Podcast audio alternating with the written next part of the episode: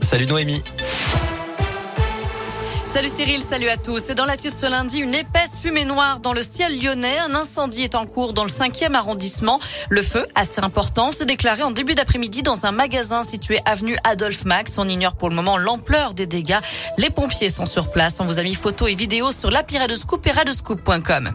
Des collégiens contraints de garder leur doudoune. Le collège de Coligny dans l'Ain est privé d'électricité depuis la nuit dernière. La direction a donc autorisé les élèves à venir pour 10 heures au lieu de 8 heures. Mais à 10 heures, selon le progrès, le courant n'était toujours pas rétabli. La cantine était tout de même en mesure de leur proposer un repas ce midi. Cet incident serait lié aux fortes chutes de neige. Et justement, la vigilance orange neige-verglas a été levée dans l'Ain comme ailleurs dans la région. Ce matin, nombreux sont ceux qui ont découvert des flocons. On réveille. Pour certains, la nuit a été compliquée sur les routes. 600 véhicules se sont retrouvés bloqués sur la 89 entre le Puy-de-Dôme et la Loire. L'autoroute a été fermée hier soir entre le péage des Martres d'Artière et la bifurcation avec l'A72 à hauteur du nœud de Nervieux. Des automobilistes ont donc été accueillis dans des salles des fêtes communales. Tout a rouvert ce matin aux alentours de 6 heures après des opérations de déneigement. Prudence tout de même sur les routes. Il reste encore du verglas et de la neige à certains endroits. La chaussée est glissante. Dans l'un, le réseau secondaire reste difficile, notamment dans le Revermont et le Haut-Budget. Et certaines lignes de transport scolaire sont à l'arrêt. La bonne nouvelle, c'est que la neige devrait ravir les amateurs de glisse. À Chalmazel, dans la Loire, l'espace débutant ouvrira dès mercredi et toutes les pistes seront ouvertes ce week-end. La réouverture complète de la station est prévue le 18 décembre.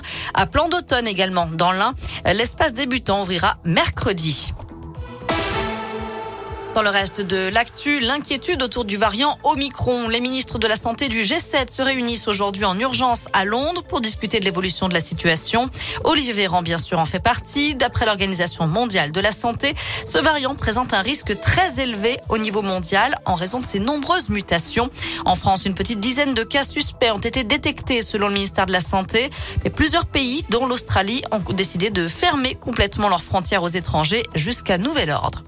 Un mot de sport avec du foot et le tirage au sort des 32e de finale de la Coupe de France. C'est à 19h ce soir avec l'entrée en liste des clubs de Ligue 1, notamment l'ASS et l'OL. On retrouvera également Andrézieux, Lyon-la-Duchère ou encore euh, Vénissieux FC.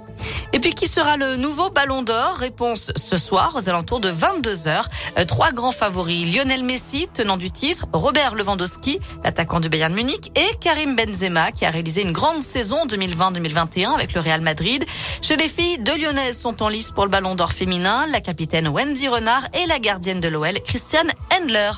Voilà, vous savez tout. Côté météo, je vous le disais, on reste prudent sur les routes. Il peut y avoir encore pas mal de traces de verglas et de la neige par endroits. Sinon, cet après-midi, c'est de la grisaille à peu près pour tout le monde et des températures qui ne dépasseront pas les 3 voire 4 degrés pour les maximales.